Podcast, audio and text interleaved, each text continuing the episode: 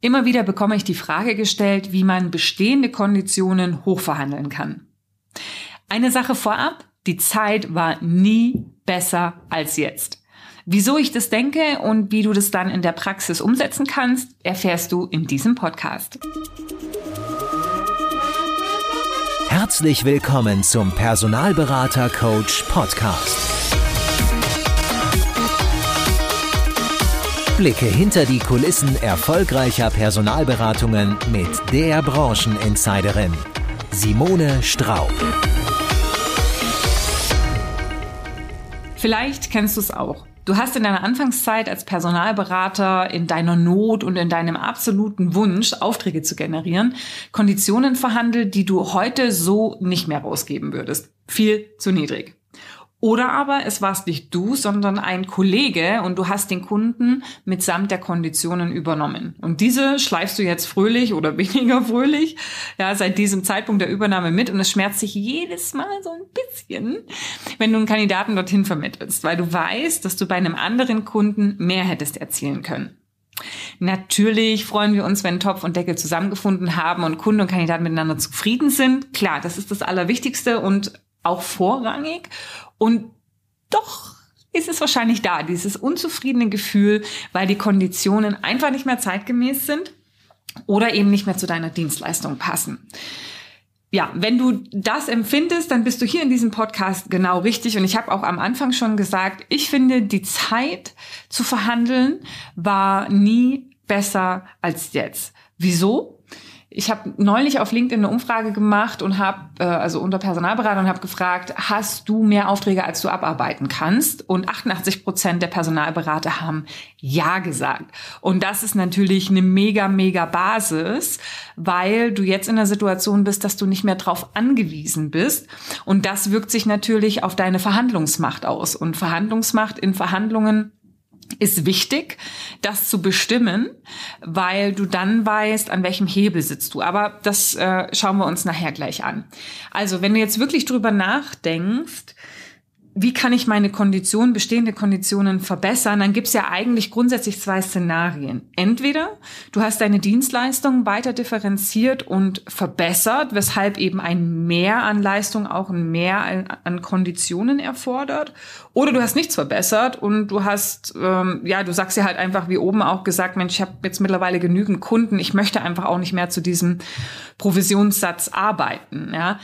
Also egal welches Szenario von beiden, die, wie ich eben gerade auch gesagt habe, die Verhandlungsmacht zu verstehen, ist das A und O, weil derjenige, der etwas weniger zu verlieren hat als der andere, also der, der schneller eine Alternative findet, ist in der besseren äh, Verhandlungsposition, besseren äh, ja, Verhandlungssituation. Ja.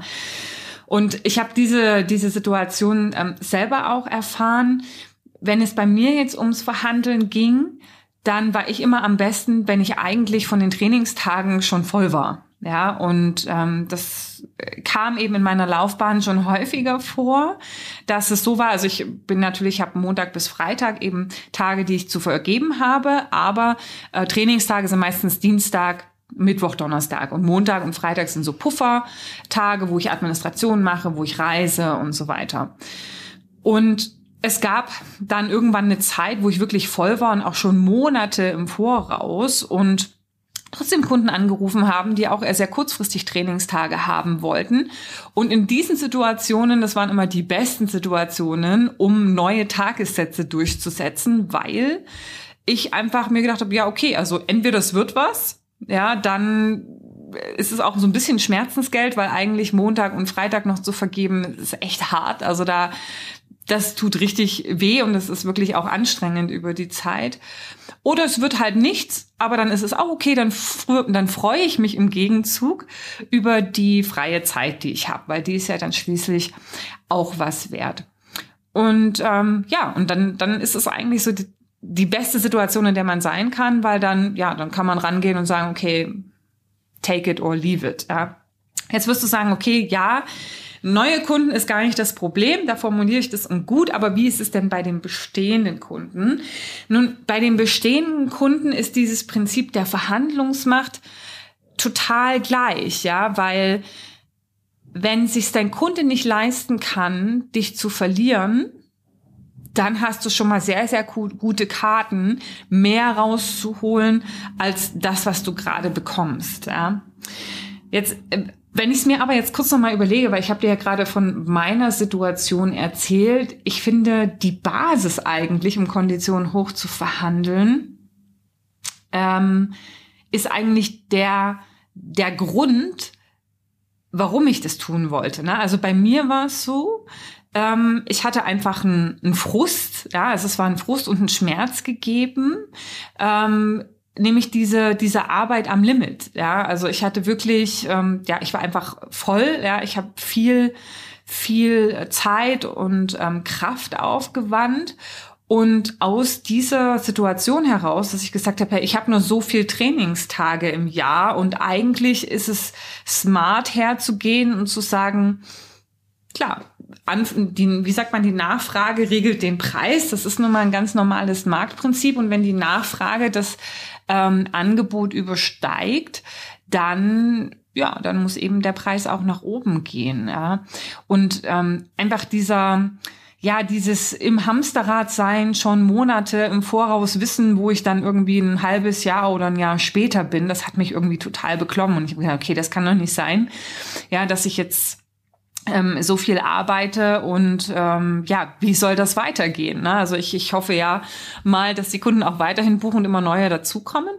Und ähm, aus dieser, ja, aus dieser, wie soll man sagen, ähm, ausgebrannt sein nicht, aber aus dieser Erschöpfung eigentlich auch heraus, kam dann eben auch diese Kraft zu sagen, nee, nee, ich kann einfach nicht mehr, ne? Weil gerade als Selbstständiger nimmst du immer noch was drauf und noch was drauf und noch was drauf, aber es geht nur bis zu einem gewissen Grad und dann irgendwann ist halt gut, ne? Und du musst dich halt einfach fragen, was ist denn eigentlich dein Motiv, warum du die Konditionen verändern möchtest. Und vielleicht geht's dir ja ähnlich mittlerweile, dass du so viele Aufträge hast, dass du sagst, ja, natürlich könnte ich die vielleicht annehmen, aber dann geht irgendwie mein mein äh, Wochenende noch drauf, dann gehen meine Abende noch drauf und irgendwann ist sowieso Schluss. Ne? Irgendwann muss man sowieso ähm, Nein sagen. Und äh, ja, vielleicht ist das äh, dein Motiv, zu sagen, okay, dann mache ich lieber weniger Abschlüsse, aber mit einer höheren Durchschnittsfee und verändere eben dann ja auf Basis dessen eben meine Art zu arbeiten. Ne? Und ich glaube, das ist, wie gesagt, also der eigene Entschluss, wenn ich mir so richtig überlege, das kommt eigentlich noch vor der Verhandlungsmacht, so diese Bewusstwerdung von, okay, ich will das nicht mehr. Ne? Ich möchte nicht mehr zu diesen Konditionen arbeiten. Und oftmals, das ist ganz witzig, oftmals kommt diese Erkenntnis, wenn ich mit meinen äh, Trainees oder Trainingsteilnehmern auch in einem Training arbeite und ihnen eigentlich erstmal bewusst mache, was sie eigentlich alles für den Kunden tun. Ja, und das wird noch mal stärker in dem Moment, wo diese Personalberater erfolgsbasiert arbeiten, wo wir sagen, oh mein Gott, ja, all das tue ich eigentlich im Vorfeld und mein Kunde kann sich bis zum Ende die Option offen halten, ob er eben einen Kandidaten oder ja, einen Kandidaten nimmt oder nicht. Und ja, und dann kommt so, dann merkt man richtig, wie dann irgendwann so diese Empörung kommt und sagt, okay, also ja, ist, dann ist es ja klar, dass es jetzt hier nicht zu einem Spottpreis ist. Ne? Und in der mandatierten Suche auch, man macht oftmals so viel mit so einem Selbstverständnis, man setzt so viel voraus, kommuniziert es vielleicht auch gar nicht an den Kunden, aber dabei ist die eigene Dienstleistung ja, noch viel, viel mehr wert, ja. Und egal wie, also das kann auch ein Kanal sein, eine Quelle sein, wo der Frust herkommt, ja, und die Motivation und dieser, ähm, sage ich mal, diese Power äh, dann entsprechend auch mit Entschlossenheit dem Kunden gegenüberzutreten. Und man muss ganz klar sagen, über diese Entschlossenheit kommt natürlich dann auch die Bereitschaft, Kunden gehen zu lassen. Ja, bei mir war es dann eben auch so, dass ich gesagt habe, okay, ich kann nur fünf Tage die Woche arbeiten. Ich muss eh früher oder später Kunden Nein sagen. Also dann ist es halt, ne? Also ich war am Ende ready to lose.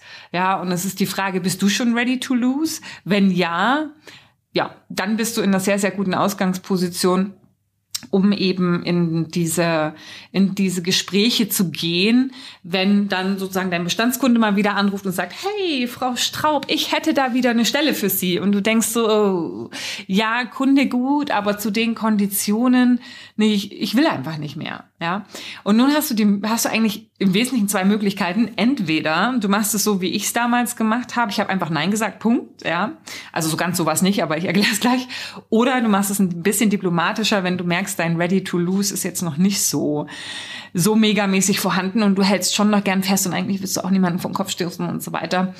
Ähm, ja, also, wie gesagt, es gibt zwei Möglichkeiten und die erste Möglichkeit ist tatsächlich, ne, dass man den Kunden eben dann auch entsprechend dankt, dass er wieder an einen gedacht hat und ähm, ja, äh, natürlich gern mit ihm zusammenarbeiten möchte, aber dem voraus einfach eine äh, Veränderung der Konditionen äh, geht, ja, und ähm, ab jetzt eben die Konditionen XY ähm, gelten. Ja, also das kann man machen. Ja, wie gesagt, wenn der Schmerz groß genug ist, dann fällt es einem auch sehr leicht und man fühlt sich gar nicht in der Rechtfertigungsposition, ne, weil sehr wahrscheinlich hast du deinem Kunden ja auch schon häufiger bewiesen, dass du wirklich gute Arbeit leistest und dass da viel Liebe ähm, hinten dran steht und viel Arbeit hinten dran steht. Also ja, ist es eigentlich kann es ein No-Brainer sein, ja.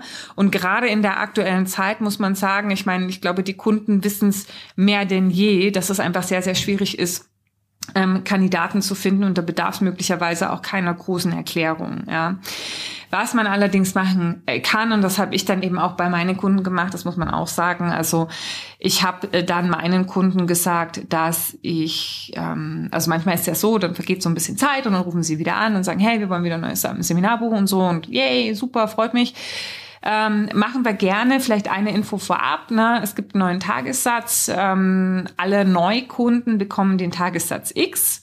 Ja, und dann wird eben dieser Zieltagessatz genannt oder bei dir eben die Zielprovision. Ja, dadurch, dass wir jetzt schon längere Zeit zusammenarbeiten, ähm, würde ich Ihnen diesen und jenen Tagessatz anbieten. Ja, also das kann man sicherlich machen, dass man einfach so eine Art Übergangspreis anbietet. Das habe ich jetzt nicht definiert, wie lang der gilt. Ja, ich habe dann einfach gesagt, okay, das ist jetzt der Preis, den ich den ich erfragen würde. Und oftmals ist es ja bei mir so, Bestandskunden, man kennt sich, man kennt die, die Seminare, die man gibt. Das ist eigentlich keine große Vorbereitung, deswegen passt es am Ende schon. Und ähnlich ist es ja bei dir auch. Ich meine, man hat sich dann eingegroovt und vielleicht ist das so eine Option auch zum Übergang, wenn du es jetzt nicht so ganz frontal machen möchtest. Wenn diese beiden Optionen für dich keine darstellen, dann habe ich noch ein bisschen einen softeren Weg ja, ähm, also, ne, wenn du ein bisschen mehr Fear of Loss hast und sagst, ja, es wäre schon irgendwie gut, das hoch zu verhandeln, aber irgendwie will ich ihn auch nicht verlieren, dann kann man natürlich ein bisschen taktischer rangehen. Ja, und ich habe ja vorhin über die Verhandlungsmacht gesprochen. Je nach Verhandlungsmacht entscheidet sich am Ende, wer nachgibt wer nachgeben muss, entgegenkommen muss und wer am Ende mit seinen Positionen mehr oder weniger hart bleibt, ja beziehungsweise sich dann durchsetzt. Weil am Ende wird's ja dann, es kommt in der Verhandlungssituation immer der Punkt, wo der eine X sagt, der andere Y sagt. Und ähm, ja, einer muss dann irgendwie nachgeben und sagen, komm, jetzt machen wir's halt. Ne? Ähm, und, und von seiner Position dann eben auch abrücken. Klar, ähm, im, im Idealfall hat man einen Win-Win. Ja, nur das ist, es ist einfach so, dass irgendwann jemand sagen muss, okay, also komm, äh, mache mal.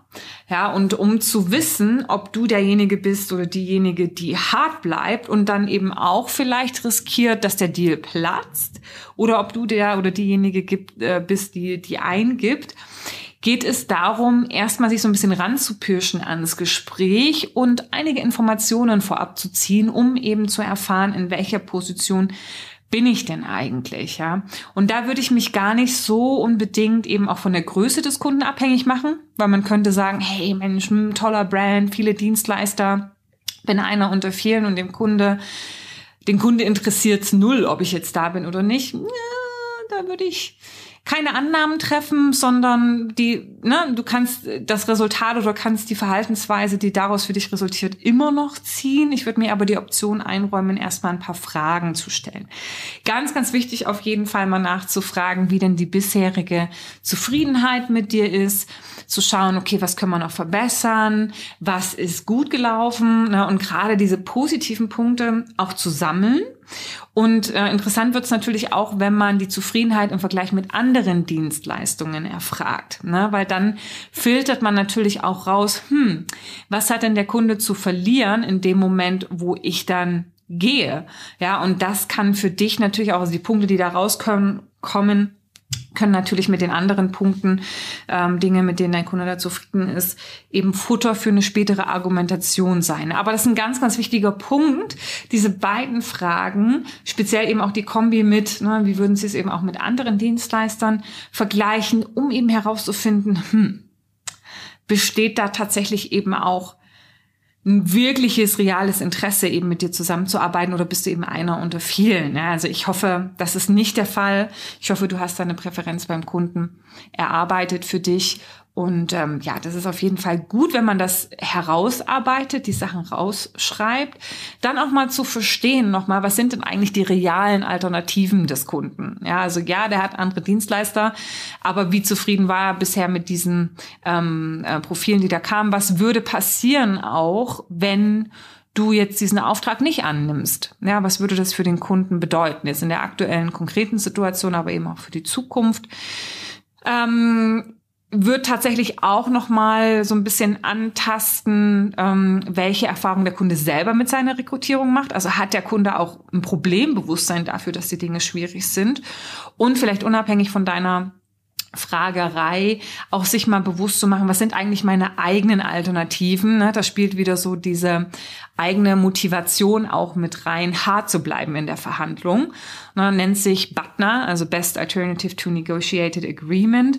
Also das heißt, was ist die Alternative, falls mein Kunde eben nicht mitgeht? Was passiert da im schlimmsten Fall? Ja, und wenn du dir bewusst machst, hm, ganz ehrlich, das ist ein Kunde, mit dem ich 80 Prozent meines Umsatzes mache, dann ja, ist natürlich da eine sehr hohe Abhängigkeit gegeben und da wirst du wahrscheinlich jetzt nicht so ähm, hart bleiben können. Gut, obwohl hängt am Ende wieder von deinem Motiv ab, ne, wie hoch dein Druck ist, die Motivation eben auch nochmal die Konditionen zu verändern, aber wird natürlich schwieriger, als wenn du sagst, hey, es ist ein Kunde, von denen habe ich 15 andere auch. Also ob ich jetzt den Kandidaten zu ABC vermittelt, ist mir eigentlich wurscht. Ja. Genau, also diese Fragen, Fragen ist immer mega gut, bevor du überhaupt in eine Verhandlung gehst. Das ist übrigens auch einer der wesentlichsten Verhandlungsgrundsätze. Niemals verhandeln, bevor nicht auch das Gegenüber ein reales Interesse an einer Einigung hat. Ja, ansonsten kannst du eigentlich nachgeben und nachgeben und vielleicht erreichst du eine Einigung und am Ende ärgerst du dich aber immer noch darüber, weil du einfach mehr nachgegeben hast, wahrscheinlich als du wolltest. Ja. Die zweite Empfehlung, wenn du in so eine Situation reingehst, ist tatsächlich auch deine Argumentation gut vorzubereiten.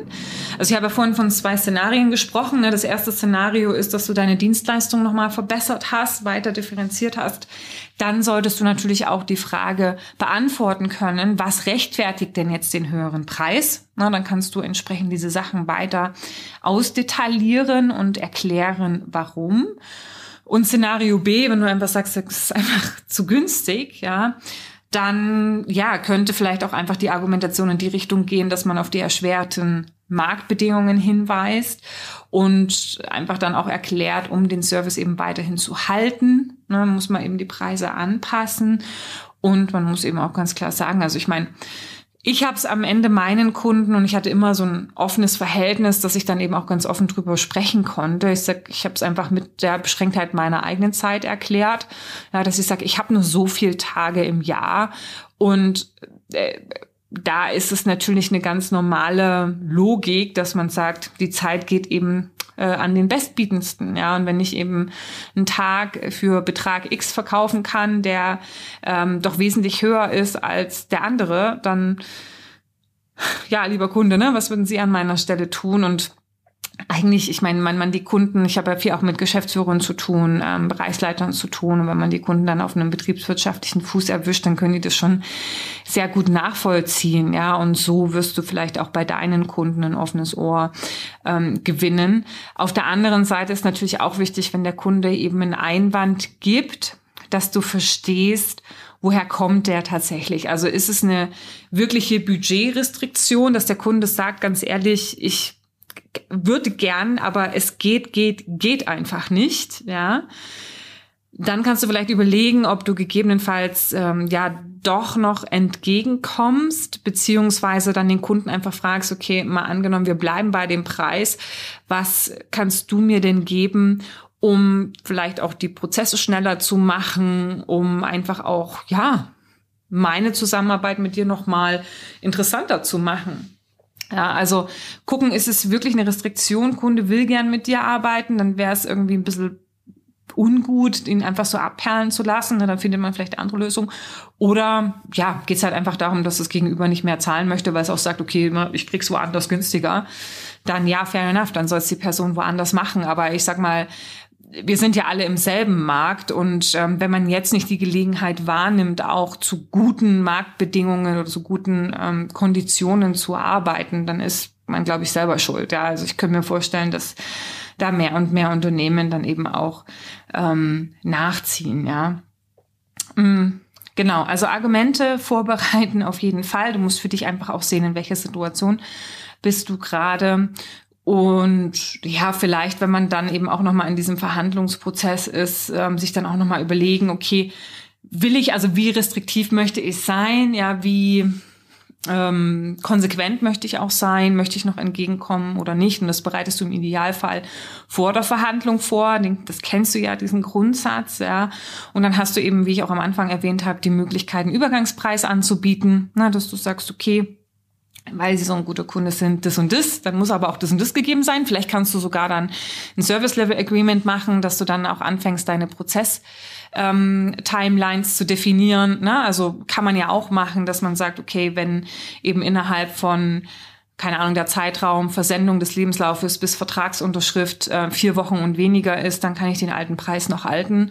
Ähm, Wenn es dann eben ähm, länger dauert, dann staffelt sich der Preis nach oben bis zu dem Marktpreis, den jetzt auch die Neukunden bekommen oder so. Ja, also kannst du ja schauen. Ähm, also so einen Übergangspreis kann man sicherlich ähm, auch machen oder man kann auch überlegen ähm, weniger Leistung anzubieten für den gleichen Preis, ne, dass man sagt, okay, wenn Sie den Preis behalten möchten, worauf können Sie dann von der Leistung verzichten? Muss man gucken, wie sich das bei dir ausgestalten kann. Oder man ähm, hat eben die gleiche Leistung und ähm, bekommt aber dann ein Entgegenkommen vom Kunden, wie vorhin auch gesagt. Spannend übrigens auch, ne, der Markt ist ja in Bewegung und man hat sich vielleicht auch manchmal dann eine neue Provision vorgenommen. Jetzt ist die Pipeline aber vielleicht nicht so stark und so weiter. Da vielleicht einfach noch nur der zusätzliche Tipp von vornherein einfach eine zeitlich befristete Vereinbarung zu machen. Na, also wenn du weißt, oh, Pipeline ist gerade echt mau, ähm, normalerweise arbeite ich auf diese Konditionen nicht, aber gerade sind die Bedingungen ein bisschen schwierig dann ähm, mach den Vertrag so, dass er vielleicht auf ein Jahr befristet ist, ja, oder auf zwei, dann brauchst du ihn nicht kündigen, der läuft einfach aus. Und wenn der Kunde dann wieder ankommt und bei dir kaufen möchte, dann machst du einfach eine neue Vereinbarung mit dem neuen Preis. Dann ist das ähm, für dich am Ende auch einfacher. Gut. Also, wie kann ich das heute Gesagte zusammenfassen? Auf die Frage, wie kann ich meine Konditionen hochverhandeln, gilt es erstmal, sich bewusst zu machen, ähm, was was bewegt dich eigentlich dazu und wie stark ist dieser Frust, wie stark ist die Motivation, das wirklich auch durchzusetzen, weil je frustiger und je motivierter man ist und überzeugter nicht mehr auf diese Rahmenbedingungen zusammenzuarbeiten, umso einfacher fällt es ehrlicherweise auch, sage ich mal, die, die Kunden ähm, hoch zu verhandeln, weil man einfach ready to lose ist. Ja, man hat eben keine Angst mehr, Kunden zu verlieren und das Gegenüber merkt es dann einfach, wenn man sagt, okay, ähm, man hat ein entsprechendes Selbstbewusstsein und wenn so ein bisschen Interesse auch beim Gegenüber da ist, mit dir weiterhin zusammenzuarbeiten, dann wird es da auf jeden Fall eine Lösung geben. Letzten Endes bleibt es dir überlassen, wie konsequent du das durchsetzen möchtest. Da entweder du formulierst es sehr frontal, dass du sagst, ja, take it or leave it, das sind die neuen Preise.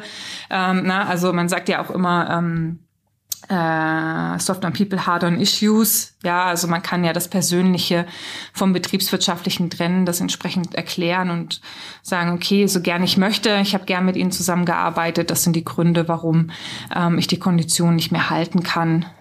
Entscheidung liegt bei Ihnen. Ne? Oder aber du kannst das Ganze ein bisschen mehr noch taktieren, ja, bewusster auch nochmal in dieses Gespräch reingehen mit den Punkten, die ich eben gesagt habe und dann vielleicht auch die Rahmenbedingungen nochmal ein bisschen weicher anpassen, als nur den Preis nach oben zu schrauben.